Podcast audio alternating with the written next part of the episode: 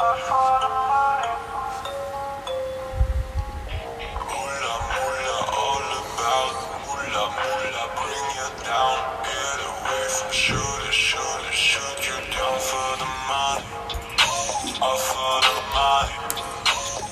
Muy buenos días, bienvenidos un día más a 24 segundos. Lo primero de todo, pediros perdón porque no pudimos subir episodio tras el segundo partido de las finales por un, bueno, una serie de, circunstancias que hicieron imposible grabar el episodio. Pero bueno, hoy traemos eh, los resúmenes del partido 2 y del partido 3 y algunas noticias que han surgido en la liga. Una de ellas muy, muy importante y lo vamos a empezar desde ya.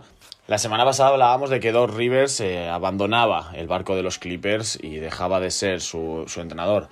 También hablamos sobre distintos eh, destinos y algunos equipos que ya se habían interesado en sus servicios, como era el caso de los Houston Rockets.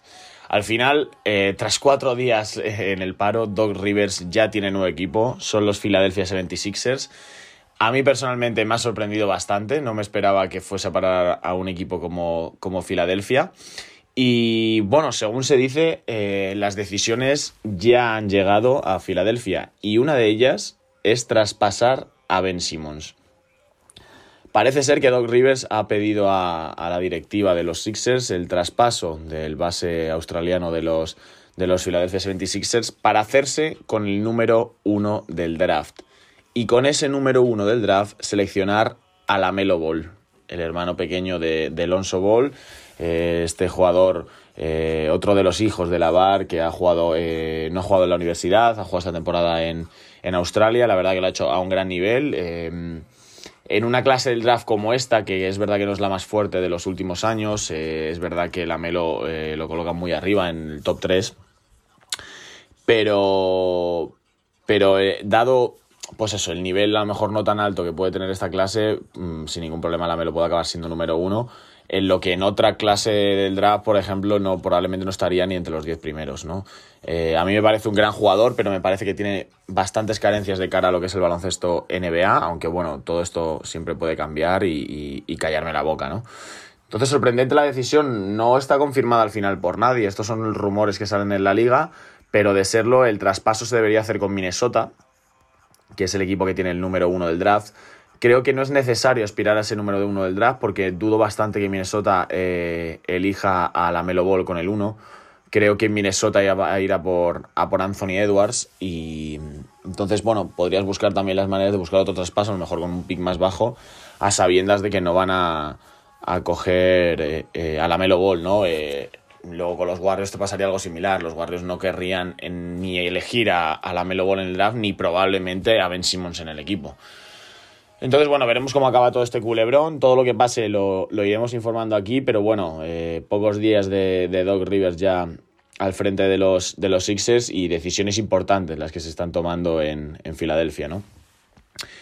Y bueno, empezamos a hablar ya de, los partidos de las finales. Eh, lo dejamos con el 1-0 para, Los Ángeles Lakers en un partido, como recordamos, eh, bastante, bastante cómodo. Y el segundo partido fue un poco distinto, pero al final eh, creo que estuvimos en, las mismas, ¿no? Los Lakers dominaron por completo la primera parte. En el segundo tiempo, intento de remontada en algunos momentos por parte de Miami. Se llegan a acercar incluso a, menos de 10 puntos. Pero bueno, mm, los Lakers en todo momento sabiendo mantener muy bien las distancias, sabiendo eh, forzar la máquina en ciertos momentos para irse un poquito más en el marcador. Y al final, otra victoria otra victoria fácil en este partido para los Lakers. Eh, eh, tras el primer partido hablábamos de que con las lesiones de Bama de Bayo y Goran Dragic, que no han estado ni en el segundo ni en el tercer partido, eh, iban a necesitar los Heat el aporte de gente de banquillo y aunque ellos jugaran, te dijimos que necesitaban a alguien de que desde el banquillo notara puntos porque no podía recaer todo eso en, en Hero en Iguodala, ¿no? Bueno, Tyler Hero salió como titular, Meyers Leonard también salió como titular, pero los hombres que al final aportaron mucho desde el banquillo fueron Kelly Olinik y Kendrick Nunn, ¿no? Hablamos de esos dos jugadores ya en el primer partido y, en este segundo partido lo hicieron muy bien. Kelly Olinik se fue hasta los 24 puntos, Kendrick Nunn hizo 13. Y aunque no consiguieran la victoria, importante ¿no? el aporte y el, sobre todo el coger confianza para, para estos jugadores. ¿no? Jimmy Valder, otro gran partido, se fue hasta los 45 minutos de juego por parte de los, por parte de los Lakers, bueno, LeBron y, y Anthony Davis, como siempre, a un gran nivel, 65 puntos entre, entre ambos. Creo que una de las claves de este partido fueron eh, LeBron James y Rayon Rondo. Eh, entre los dos repartieron 19 asistencias contra una pérdida. O sea, es un dato, vamos, eh, impresionante, la verdad. tantas asistencias y tan pocas pérdidas de balón, el cuidado del balón tan importante en, en partidos de estas características que acompañó y mucho a los Lakers en este segundo partido. Y bueno, hablábamos, hablamos sobre esto, ¿no? Sobre el cuidado del balón, ¿no? Nueve pérdidas de los Lakers en todo el partido en, eh, ese Game 2. Bueno, eh, no sé exactamente qué es lo que pudo pasar, pero ayer, eh, la madrugada de ayer, llega el, tercer partido de las finales. Y el cortocircuito que sufren los Lakers ayer es bastante, bastante serio. no quiero quitar méritos en ningún caso a Jimmy Butler, que ahora hablaremos de él. Pero de verdad, creo que el cortocircuito de los Lakers ayer fue para hacérselo mirar. No sé si fue una cierta relajación el verse 2-0 sin Adebayo y sin Dragic, con mucha ventaja.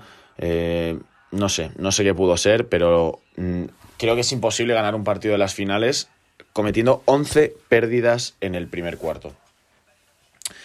En un solo cuarto, eh, perdón, 10 pérdidas. En un solo cuarto eh, hicieron más pérdidas que en todo el partido anterior. 10 en el primer cuarto y 14, con 14 llegaron al, al descanso. Es verdad que la segunda parte se redujeron a solo 5 pérdidas, pero con 19 pérdidas es muy difícil eh, eh, ganar un partido en las finales y al final el partido de ayer lo que hace es darle una vida a Miami que probablemente eh, ayer podrían habérsela quitado. Me refiero, ayer podrían haber sentenciado la eliminatoria a Los Ángeles Lakers colocando el 3-0, pero yo la verdad que ayer el partido no vi a los Lakers como los había visto los dos partidos anteriores todo se ha dicho, vamos a hablar de las cosas. Eh, Anthony Davis estuvo en problemas de faltas desde bien empezado el partido, eh, le costó mucho entrar en juego, al final acabó solo con 15 puntos en 33 minutos de juego.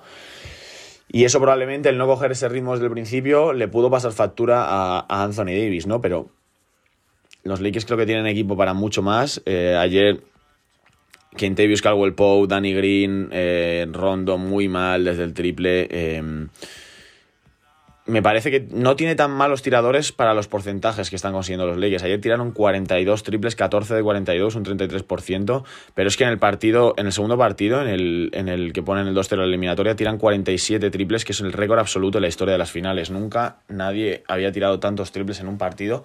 Y estamos hablando de cuatro finales seguidas en las que han jugado los Golden State Warriors con Stephen Curry y Clay Thompson. Yo la verdad que no sé si si hay problemas en la circulación del balón, que me parece rarísimo con Lebron y con Rondo.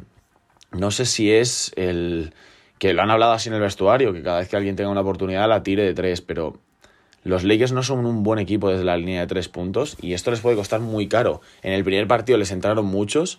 En este segundo, bueno, mm, para tirarse 47 triples eh, no, lo hicieron, no lo hicieron del todo mal. Quiero decir, metieron 16 triples. Mmm, tampoco les pasó mucha factura, el porcentaje similar al que hicieron en el, en el tercer partido, pero no te puedes tirar más de 40 triples eh, por partido, creo. Eh, muchos de ellos eran muy forzados, hay jugadores que no sé qué les está pasando, por ejemplo, el caso que más me llama la atención es Danny Green. Eh, Danny Green en el segundo partido hace 1 de 8 en triples. ayer Danny Green no anota, hace 0 de 4 en triples, 0 de 6 en tiros. No entiendo muy bien qué es lo que le está pasando a Danny Green, no, que no está encontrando comodidad, no se está encontrando buenos tiros. Yo la verdad que viendo los partidos veo eh, en muchos momentos que son tiros cómodos, que son tiros liberados, que son tiros que él suele meter. Eh, pero bueno, eh, al final estos son las finales, pueden pasar muchas, muchas cosas. Ayer es verdad que desde el banquillo enormes tanto Marquise Morris como Kyle Kuzma, pero no fue suficiente para derrotar a unos Miami Heat que sabían que tenían que hacer algo que rozase el milagro para poder eh, seguir vivos en las finales y Jimmy Balder obró el milagro. 40 puntos, 11 rebotes, 13 asistencias con 14 de 20 en tiros, 70% de acierto en 45 minutos de juego. Lo dije tras el primer partido. Mm, creo que Jimmy Balder es un jugador que con una pierna rota y un brazo roto va a seguir jugando. Eh, entonces creo que la acumulación de minutos que está teniendo no va a ser un problema para Jimmy Balder de verdad es una roca, es una auténtica maravilla como jugó. O sea, el control del partido, en todo momento el partido estuvo en su mano. Eh, también es verdad que hubo un momento en el cuarto cuarto que los Lakers consiguen ponerse por delante eh, tras mediado casi empezando el primer cuarto, o sea, el segundo cuarto, perdón. Y, en ese momento los Lakers no saben aprovechar la, esa pequeña ventaja y ahí es cuando mm, Jimmy Balder entra en modo Jordan total. Eh, sentencia el partido con su, con su juego, ya no solo con sus canastas, sino también muy bien con su distribución. Eh, Tyler Hero, que había estado muy fallón durante todo el encuentro, eh, apareció en el momento en el clutch time. Y bueno, eh, lo mismo que en, el, que en el segundo partido. Muy buena aportación de Kelly Olynyk. Ayer Kendrick Nunn sí que estuvo bastante peor, solo cuatro puntitos, pero Kelly Olynyk 17.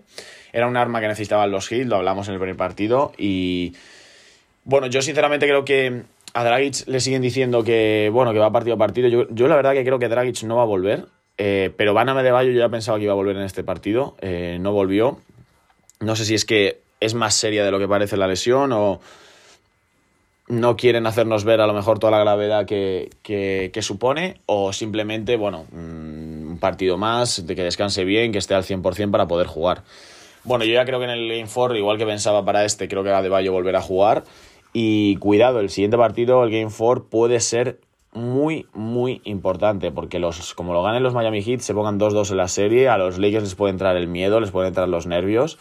Entonces, bueno, hablábamos en el primer partido que no habíamos visto, que yo no pensaba ver a Lebron en un modo ultra ofensivo eh, en estas finales, a no ser que el equipo lo necesitase. Bueno, creo que tras el dominio que los Heat tuvieron ayer, eh, la impotencia de Lebron, que incluso se fue de la cancha antes de que acabara el partido, eh, en un detalle feo, por supuesto, creo que vamos a ver una versión peligrosa, vamos a decir, de LeBron James en el cuarto partido. Creo que va a coger el toro por los cuernos, creo que vamos a ver una de sus grandes actuaciones. Eh, es la primera vez en la historia en un partido de las finales que un jugador supera en puntos, rebotes y asistencias a LeBron. Eh, fue Jimmy Balder. Y, bueno, creo que todas estas cosas motivan al Rey. Y lo que se puede venir en el siguiente partido, eh, creo, lo mismo me equivoco y al final no es para tanto, pero Creo que puede ser esa versión de LeBron James de los grandes escenarios, de aquel Game 6 contra Boston en el, en el, en el TD Garden, contra, con esos 45 puntos, 15 rebotes, 5 asistencias, en una de las mejores eh, actuaciones de un jugador en la historia de los playoffs. Así que bueno, el próximo partido va a ser este martes, eh, la, madrugada de, la madrugada del martes al miércoles a las 3 de la mañana. Y lo dicho, eh, creo que es un partido en el que los Lakers se juegan bastante y Miami al final igual, eh, se te ponen 3-1 en la eliminatoria, solo una vez has remontado eso en las finales. Eh, entonces, bueno, creo que va a ser un partido precioso este Game 4. Se viene, se viene un partido muy bonito, muy, muy interesante de ver, con muchas cosas y muchos matices. También me gustaría ver, eh, de la misma manera que he dicho lo de LeBron, a, Anthony Davis resarciéndose de este mal partido. y, y, bueno, Veremos qué es lo que sucede, veremos si vuelve también a De y demás. Pero bueno, lo que sea, lo comentaremos aquí el miércoles sin falta, eh, prometido al 100% que habrá, que habrá análisis de ese, de ese cuarto partido. Y lo dicho, eh, cualquier noticia que surja en la liga la comentaremos por aquí y, y todo lo que vaya pasando en las finales. Así que lo dicho, por mi parte esto ha sido todo y nos vemos en el próximo partido.